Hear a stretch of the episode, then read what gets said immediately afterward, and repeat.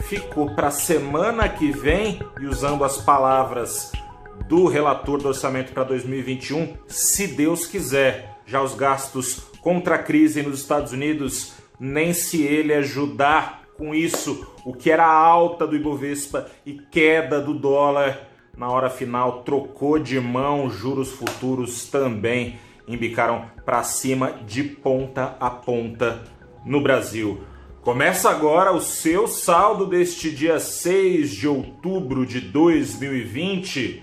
Eu sou o repórter Gustavo Ferreira do valorinvest.com. Te aviso que o Ibovespa fechou em baixa de 0,49%. O dólar, o dólar subiu 0,41% aos R$ 5,59 centavos. O dia parecia ser uma extensão do, da segunda-feira.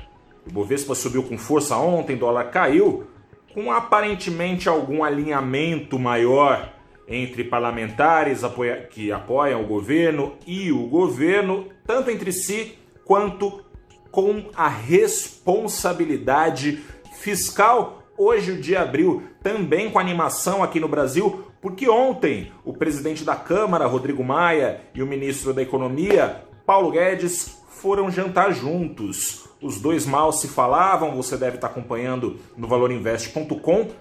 Além de mal se falarem, quando falavam, falavam via Twitter e via imprensa para se agredir, para fazer acusações. Ontem, os dois, de acordo com participantes desse encontro, trocaram este tom belicoso por um tom ameno, por um tom de afagos, ambos um elogiando o outro. Nesse clima, com esses rumores, o apetite ao risco esteve retomado aqui no Brasil na maior parte do tempo. Mas vinha já perdendo fôlego, é bem verdade, no entrar da tarde, o Ibovespa subia com facilidade, o dólar caía com facilidade. A facilidade já era menor na virada da manhã para tarde, porque aquele negócio, né? O seguro morreu de velho. O discurso bonito já foi recorrido muitas vezes pelos atores da política em Brasília em defesa do teto de gastos, da responsabilidade fiscal, e a gente sabe que a prática não está andando tão alinhada assim a essas palavras.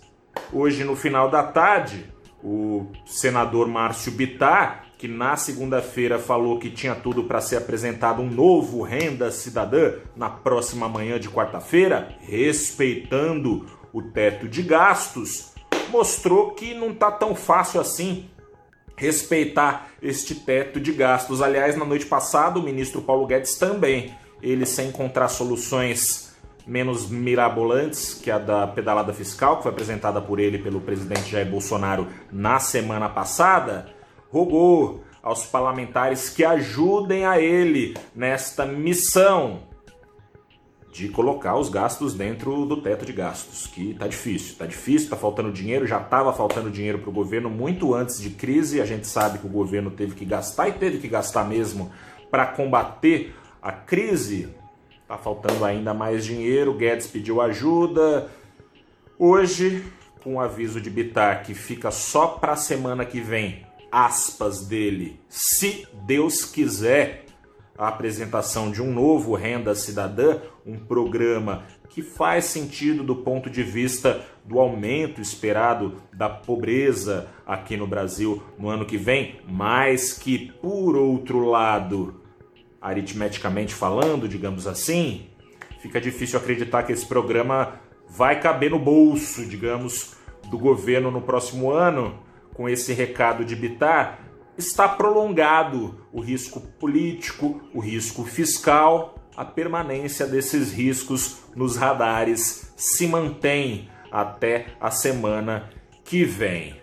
Lá nos Estados Unidos, Donald Trump colocou uma pá de cal nas negociações que já se arrastavam há quase três meses entre democratas e republicanos por mais estímulos. A semana veio começando também nos Estados Unidos com otimismo. No fim de semana, a presidente da Câmara, a democrata Nancy Pelosi, eh, avisava que as negociações voltaram a se acelerar por uma rápida aprovação, mas pelo Twitter, como habitualmente faz com repentes e sustos dados tanto nos cidadãos americanos em geral quanto no mundo todo, afinal de contas é a mais poderosa economia do mundo, o presidente americano Donald Trump avisou que não tem choro nem vela. De acordo com ele, Nancy Pelosi não é de boa fé. Nancy Pelosi, de acordo com ele, queria mais de 2 trilhões de dólares para ajudar a economia americana.